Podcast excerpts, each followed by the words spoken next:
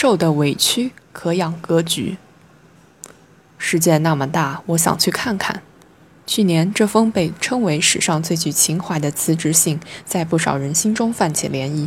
身边不时有年轻人，甚至刚刚工作不久，也贸然来个华丽转身，辞职走人。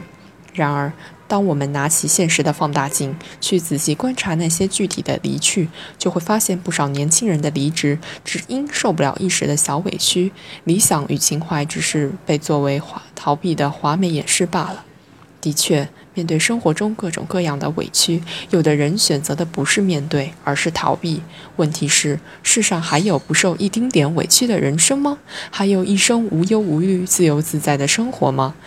设若每受委屈而躲避，则人生将无处可逃。在一定意义上说，受不得委屈，也就难有诗和远方。人生的炫彩少不了委屈的纠缠，在文学写作中有一种说法叫“古老的敌意”，意指作家如果一生境遇太顺，沉湎于安逸生活，那么他将很难创作出真正传世的伟大作品。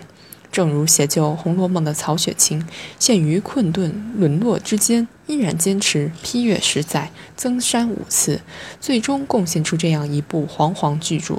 可以说，正是生前生于繁华，终于沦落的莫大困境和委屈，最终成就了他流芳百世的深厚之名。对于普通人来说，虽不会遭遇曹翁那种盛衰逆转式的极端命运，但日常生活从来就是制造各种委屈的高手。他所能提供的委屈。品目繁杂，款式众多，比如努力被否定，辛苦得不到认可，隐忍之后换来不理解，一片真心不被接纳，默默付出没有成果，并且生活对之一律解释欠奉。在一定意义上说，面对委屈，选择什么样的态度，就会有什么样的人生。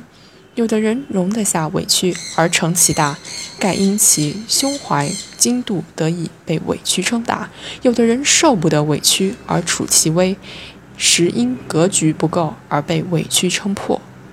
作家海明威写道：“一个人生来并不是要给打败的，你尽可以消灭他，可就是打不败他。人生在世，确然需要这么一点精气神。”面对委屈、挫折、困境，不是选择逃避，而是以勇敢与微笑去面对；不是选择认命与沉沦，而是不屈沉着以进取。换言之，既然委屈是人生旅途上如影随形的种种难关，唯有认认真真去过好每一关，我们才能脱胎换骨，不断抵达自由的境界。相反，在生活的此处过不了这一关，就别想在生活的别处能过好这一关。一定程度上，面对委屈的姿态，就是一个人行走世界的基本步态。对委屈的消化能力，决定了一个人看世界的精度。一百多年前，曾国藩求学衡阳，同舍一名杨姓同窗，家中有权有势，读书时就对他百般刁难。曾中举后，他更是大发雷霆，责难曾的书案抢了他的好风水。